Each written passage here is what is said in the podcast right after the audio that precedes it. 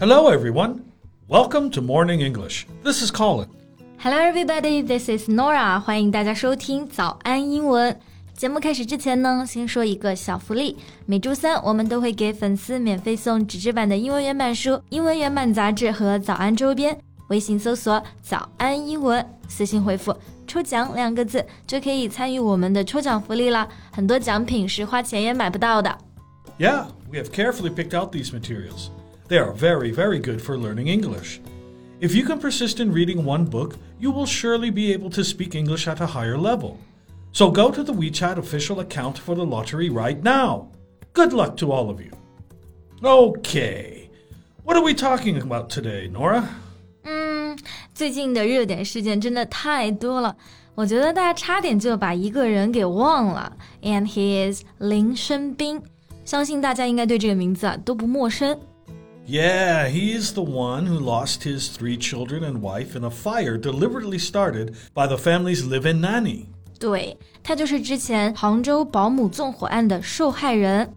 i remember the entire nation sympathized with Lin Shengbin in 2017. Yeah.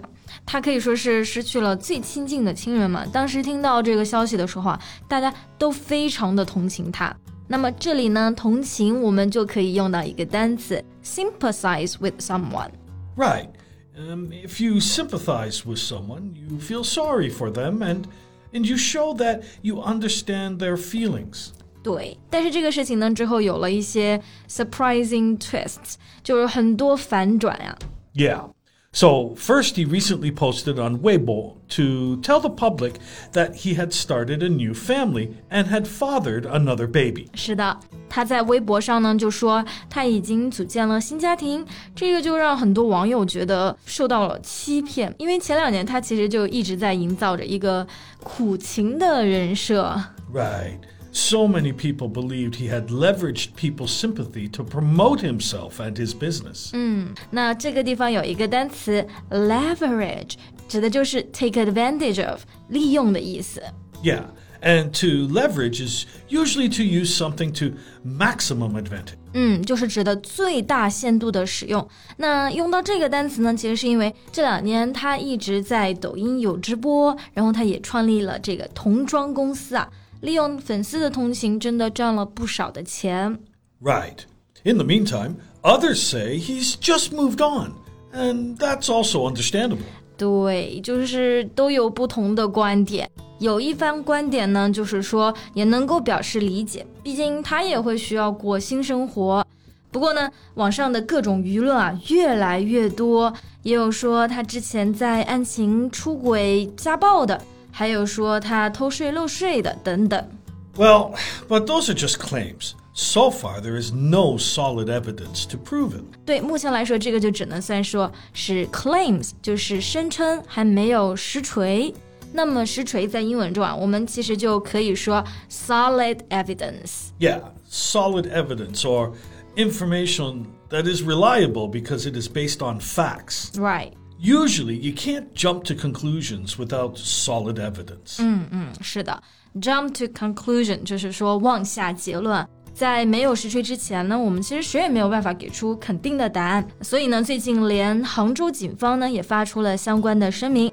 那么今天呢，我们就带着大家一起来聊一聊这个事件相关的一些 updates。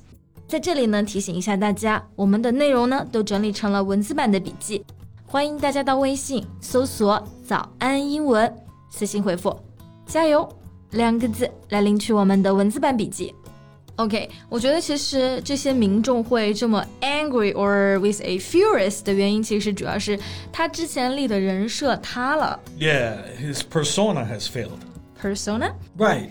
It's the um, aspect of a person's character that they show to other people. 嗯，就是对别人公示的形象。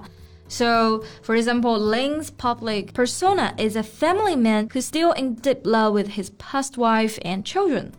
But the latest interview with Zhu's parents revealed that he might have cheated on his past wife and used domestic violence on her. 对最新的采访，关于这个朱小贞的父母呢，就表示他们的女儿其实生前被家暴过。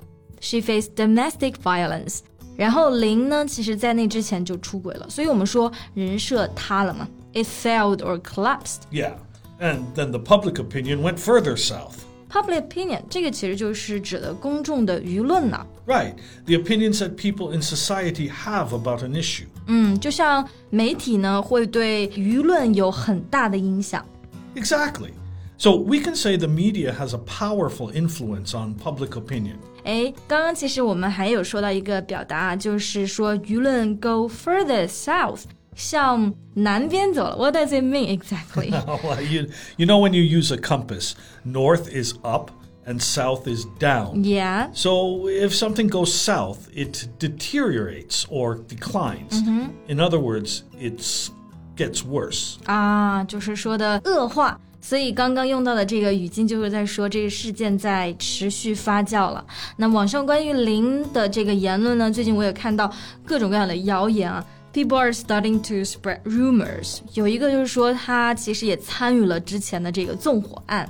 Yeah, I've heard many rumors, but the police said they had finished a comprehensive and careful reinvestigation of the case and haven't found any evidence. 嗯，没错，reinvestigation 就是在 read 前缀上呢再加上一个 investigation，表示重新调查。针对这种网上的谣言啊，警方已经进行了再次的调查，但是真的没有发现任何的证据。 That's right. They also called on the public to not fabricate, believe, or spread rumors. 是的，rumor 这个词呢，指的就是谣言。那它代表的信息呢，就不一定真实嗯，it may not be true。所以呢，警方一直在呼吁民众不造谣、不信谣、不传谣。然后我们用到的动词分别是 fabricate、believe、spread 这三个词。嗯，我觉得大家可能对第一个词是最陌生的。 Yeah, fabricate. This is to invent false information in order to trick people. 那这个词跟 make 是有一个很大的区别的，就是因为它专门指的是伪造的信息。那这里呢，也要提醒大家一点，如果是 fabricating rumors intentionally，就是故意造谣的话呢，这其实是一种违法行为。 Exactly. Those who intentionally fabricate or spread rumors will receive serious punishment from the police. 不过，虽然网上很多言论是谣言啊，警方目前对于另外两个事件还在进一步的调查中。那第一个呢，就是说他慈善诈捐。嗯，这个慈善诈捐，我们英文可以怎么说呀？ Well, we can say charity fraud. OK，charity、就是说的慈善机构，fraud 可以指诈骗、骗取的意思。 Yeah, charity fraud occurs when individuals or organizations collect funds from the public in a deceptive manner. 就像林，他其实就在抖音直播的时候说到，收入的一部分会用来成立基金会，但实际上却没有。这个调查如果真的结果属实的话呢，那么他的行为就是属于我们说的 charity fraud。 Right. The police are also investigating his charge of tax evasion. 另外一个警方正在调查的指控呢，就是 tax evasion，意思就是偷税漏税。Yeah. Anyway, let's wait and see. 对，相信如果是真的有这些恶劣的事迹的话呢，严查迟早也是会被发现的。嗯，不过其实我想到严查，英文中我们刚刚其实讲到了 investigation，是不是还有其他的表达呀 Um, scrutiny is the right word.？scrutiny，So he has come under intense scrutiny.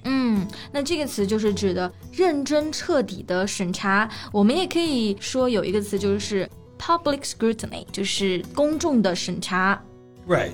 Media is also a very good and convenient tool for public scrutiny. 对，其实如果没有公众的这种监督审查呀，可能也不会引起警方的注意，然后对很多事件进行进一步的调查。所以其实互联网呢，也是一个很好的监督手段吧。 Exactly. 好了，那么今天的节目呢就到这里结束了。那么大家对于这个事情的看法是怎样的呢？欢迎在评论区给我们留言。最后呢，再提醒一下大家，我们今天的所有内容呢都整理成了文字版的笔记，欢迎大家到微信搜索“早安英文”，私信回复“加油”两个字来领取我们的文字版笔记。Thanks so much for listening.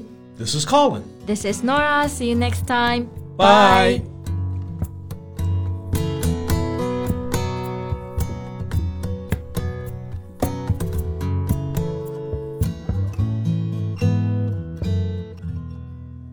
This podcast is from Morning English. 学口语就来早安英文。